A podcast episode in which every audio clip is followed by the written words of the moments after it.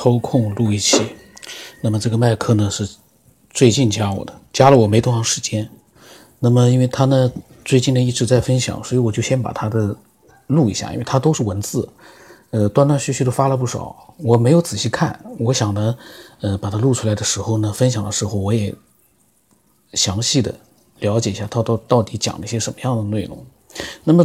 在这之前还有很多的分享者，呃，分享的内容呢，我没录。但是这个呢，确实现在不是就是说完全按照分享的时间来录的，这个呢就没有规律。我也觉得没规律，因为我今天在想，哎呀，他最近分享了很多想法，我很想就是说借着录的机会，呃，仔细的看看他到底说了些什么样的内容。所以呢，我就嗯抽空录一期，然后其他的内容呢都会把它录出来的。呃，需稍微需要点时间。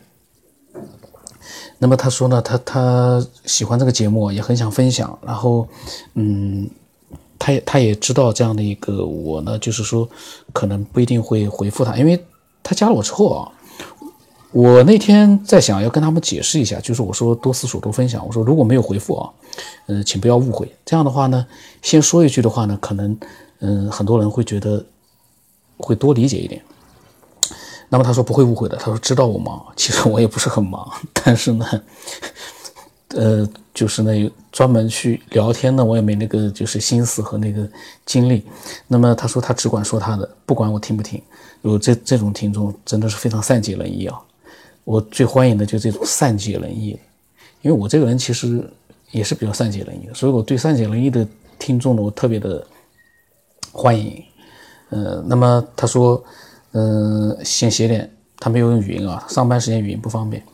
然后他说呢，这个节目挺好的，大家有此类兴趣的人呢，畅所欲言，分享自己的经历、经验、感受、见解，物以类聚，人以群分，志同道合。以人类目前的科技水平和现存的生命状态，可以确认我们的文明程度还有很大的发展空间，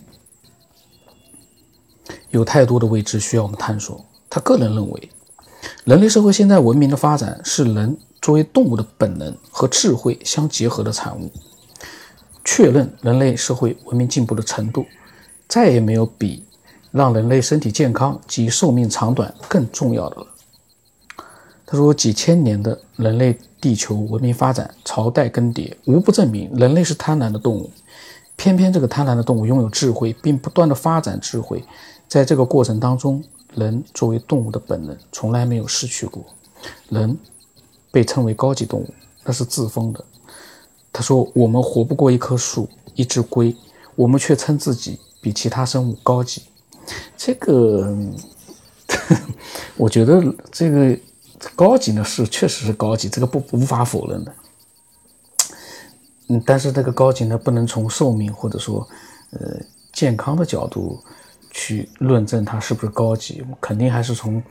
嗯，我们运用科学的这样的一个，不是运用科学啊，运用智慧的这样的一个能力上来看，但是就像他说的，几千年了，我们人的寿命，包括我们的健康，始终没有解决，这个确实是一个很奇怪的，就说明这样的一个人类的一个生命的规律哦，就像是一个，呃，就像是一个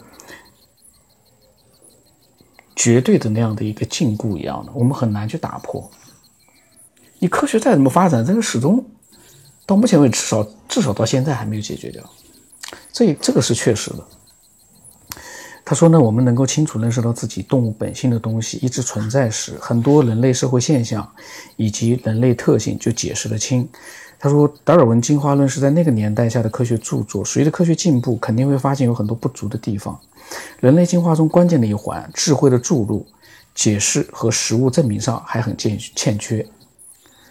他的这个说的对呀，一个是智慧的注入，其实呢，不是人类进化，就是这个生物进化里面的一个关键问题啊。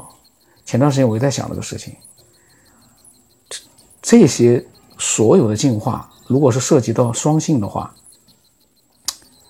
那个欲望是如何注入的？欲望的注入和智慧的注入没有一个高下的，没有欲望。就没有整个的一个繁衍出我们现在这样的一个社会，包括动物，动物它的欲望为什么那么有规律？是为什么？那么他说，外星文明注入也好，隐秘也好，起码有一点没有正面的干预。他说，这让他想起看的一本小说《东游记》，里面讲的东西很有意思，建议看一看。嗯，以前这种小说呢，我都看过，看的太多了，但是呢，现在说句实话，都忘记了。除非看到这本书之后，我会想起里面的内容。但是你没有看之前，告诉我一个名字，除了特别特别的印象深刻的，其他基本上都忘掉了。所以呢，书这个东西就是这样的，怎么读，他都是非常的精彩，就是好的书啊。他说，他也相信有外星高智慧生命存在于地球。他说，说我们是宇宙当中唯一的智慧文明，实在是难以相信。难道我们中奖了吗？这可是个大奖。他呢，一段段的把他的想法呢，就是分享过来。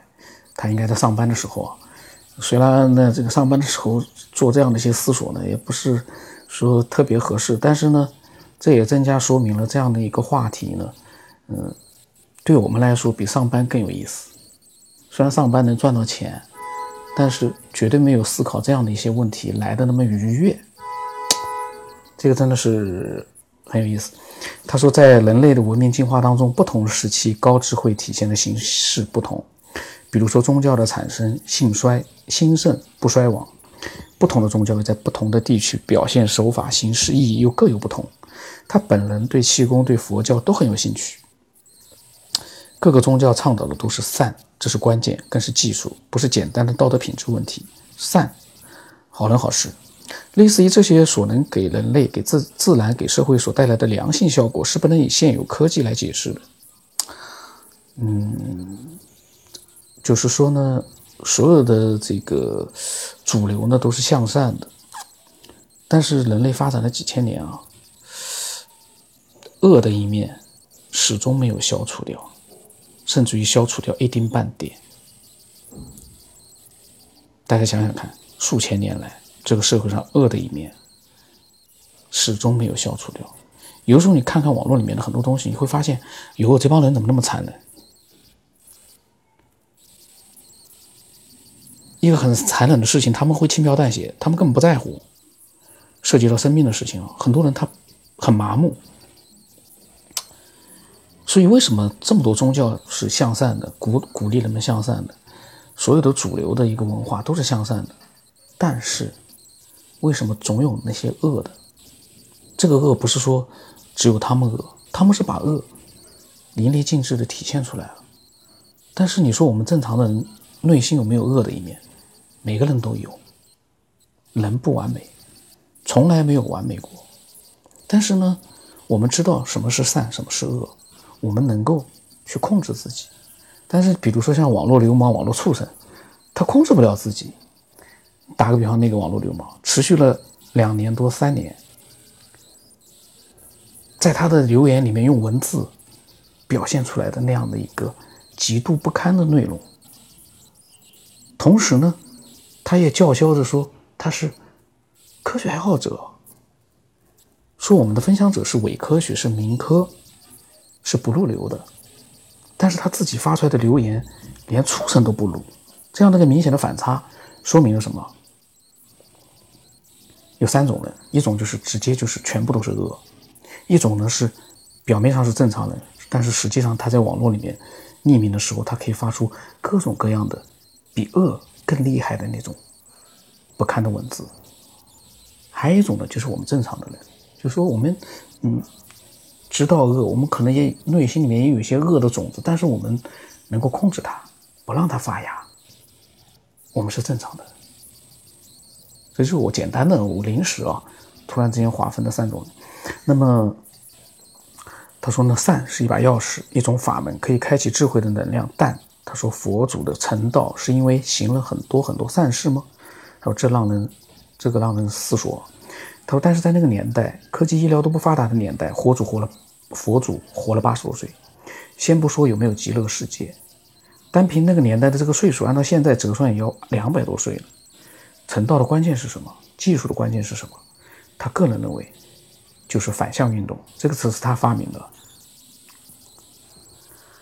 反向运动，嗯，因为时间今现在因为时间比较紧，我就。”先录到这里十分钟，还是蛮精彩的。他呢把他的个人的一些想法，这个是一个，这绝对是一个爱思索的人。